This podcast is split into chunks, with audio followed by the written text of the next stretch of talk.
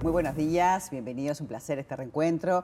Y bueno, para hablar de buen vivir tenemos que hablar de banca ética. Y yo te digo banca ética, vos decís, ¿qué será? Hay gente que sí, ya está muy, muy metida en, en, en todo este tema, pero hay gente que dice, para mí es algo nuevo, no es algo nuevo.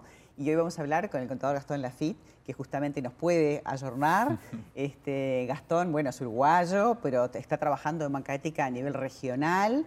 Este, seguramente como contador trabajaste eh, a nivel público-privado, pero ahora desde el, desde el 2018 te involucraste, pero desde el 2021 sos miembro del Comité Ejecutivo del Río de la Plata, o sea que estás a full con esto de banca ética. Bienvenido, ¿eh? Buen día, María, muchas gracias. Me encanta, Eh, ¿sabes qué? Gracias To- por la tocar este tema porque uno piensa, bueno, uno nunca sabe lo que hacen los bancos con, con el dinero. Mm. Obviamente invierten y uno confía, pero no tenemos ni idea. Ahora, la banca ética tiene un propósito y Mm. está bueno contarlo. Nosotros, eh, es interesante porque muchas veces nos preguntan, pero ¿cómo, cómo es? ¿Es posible una banca ética? ¿O puede una banca ser ética? Y en realidad a mí lo que me surge es la pregunta al revés, es ¿por qué tenemos la duda de eso? En realidad, todas las bancas deberían de ser éticas. Eso, y eso me hago cargo yo de decirlo.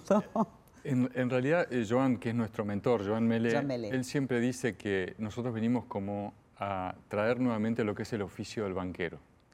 ¿El banquero quién era antiguamente? Era una persona que estaba inserta en la comunidad, que le importaba las cosas que le pasaban a las empresas o a las personas que vivían en su comunidad y trataba de ayudarlas.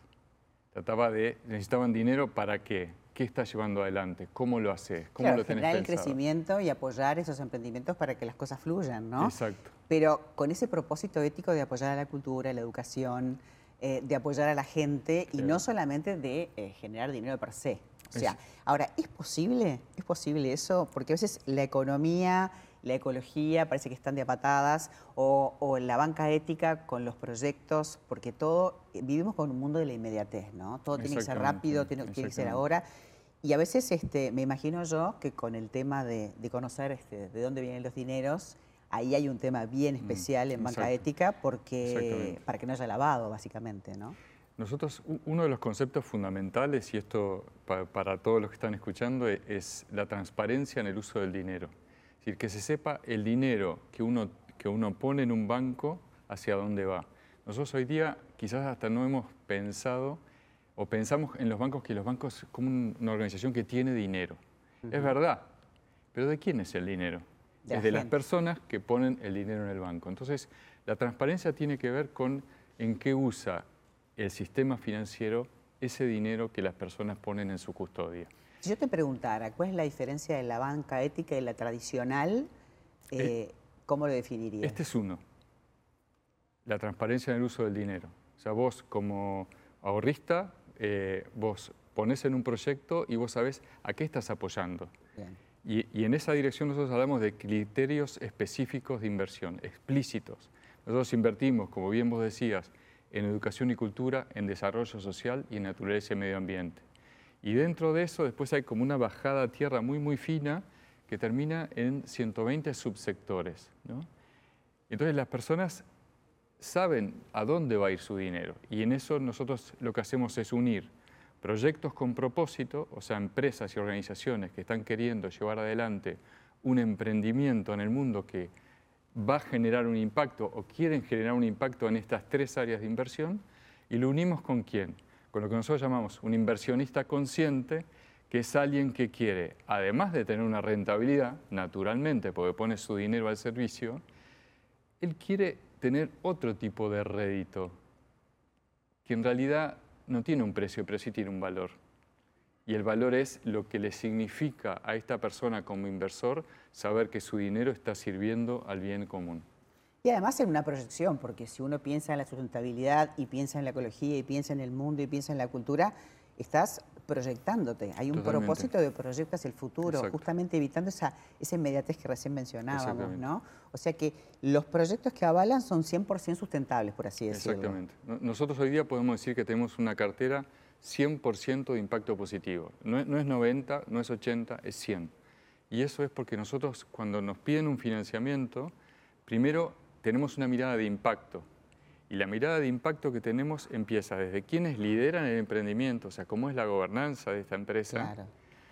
¿Tiene algún tipo de políticas hacia las personas dentro del personal que cuidan, lo cuidan, cómo lo cuidan.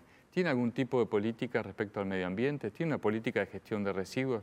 Entonces tenemos como una mirada íntegra de la empresa, que no es una mirada que se mide por índices, por un scoring. Yo me pregunto, si tengo, por ejemplo, una idea, un emprendimiento que justamente mm. cumple más o menos con esto, ¿cómo puedo conseguir que ustedes nos financien, mm, por mm. ejemplo, plantear proyectos, ustedes nos ayudan a enfocarnos para, para, ver cuánto hay que invertir y ver si es viable también, ¿no? Nosotros ahí, muchas gracias por la pregunta, eh, dos cosas. Por un lado, nosotros financiamos a empresas que tienen por lo menos dos años de antigüedad. ¿Por qué, esto, ¿Por qué es esto así? Por dos razones. Primero, porque cuando una empresa recién empieza, creemos que por lo menos en nuestro país, en otros países también, pero distinto, hay organizaciones que atienden a, una empresa que recién empieza, a una startup, como se dice. ¿no? Está la ANDE, está ANI, muchas veces el Ministerio de Industria también. Eh, a veces las intendencias ayudan con inicios de este tipo, con capital semilla. Nosotros estamos un paso después. Cuando una empresa hace dos años que está trabajando y necesita, crecer, necesita un empujón, una, una ayuda que le permita escalar. Y ahí es donde estamos nosotros. Entonces, Empresas que, por ejemplo, pueden ser educación, cultura, no sé, el campo, pienso en emprendimientos de todo tipo, ¿no? Totalmente. Nosotros, por ejemplo, dentro de lo que es naturaleza y medio ambiente, tenemos energías renovables, tenemos consumo y producción sostenible, tenemos sistemas alimentarios. Dentro de sistemas alimentarios está lo que hoy día es uno de nuestros segmentos priorizados, que es la ganadería regenerativa, por ejemplo.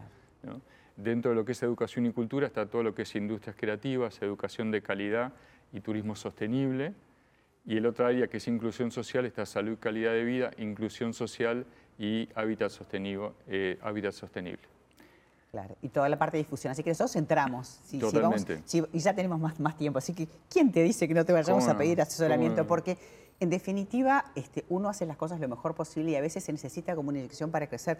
Ese momento que tú decís de que las empresas empiezan y después se proyectan a más, a veces no es tan fácil este, las economías no, son tan, no es tan sencillo de gestionarlo. Necesitas el asesoramiento de técnicos y el asesoramiento económico, mm. porque a veces tienes que invertir, ¿verdad? Totalmente. Nosotros, en ese sentido, cuando vos me decías qué los diferencia, ¿no? me quedó como dando vuelta alguna colita de la pregunta anterior. ¿no? Y una de las diferencias nuestras es que nosotros hablamos de que hacemos una estructuración a medida. ¿no? Y no es un eslogan, es vos tenés un emprendimiento y tu emprendimiento es único, porque es tuyo y, porque vos lo llevas adelante de una manera particular. Vos tenés una pyme que de repente es distinta de la pyme de quien está mirando por televisión. Aunque hagan lo mismo, son distintas. Claro, es el traje a medida, digamos, ¿no? Es algo específico. Exactamente. Miramos lo que llamamos el flujo de dinero.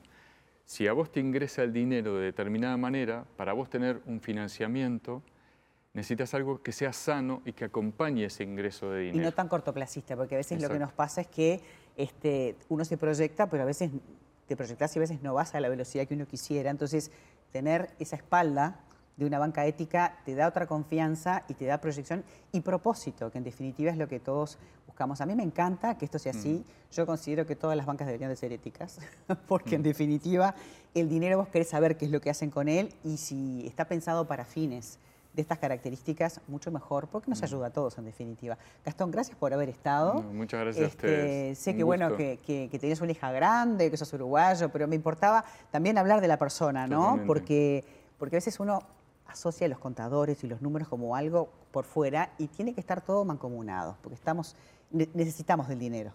Totalmente. Muchas gracias. Muchas gracias a ti. Para mí un placer. La verdad que es un tema que si hay una, hay una página web, hay un montón de información y bueno, ¿quién te dice que de repente puedes este, consultar y hacer un proyecto? Porque en Uruguay hay proyectos, de hecho, este, el, diario, la diaria, ¿no? La diaria es uno de los que ustedes apoyan. Exactamente. Este, pero a nivel regional hay como un gran paquete y bueno, vos puedes ser parte. Espero que te haya gustado este contenido.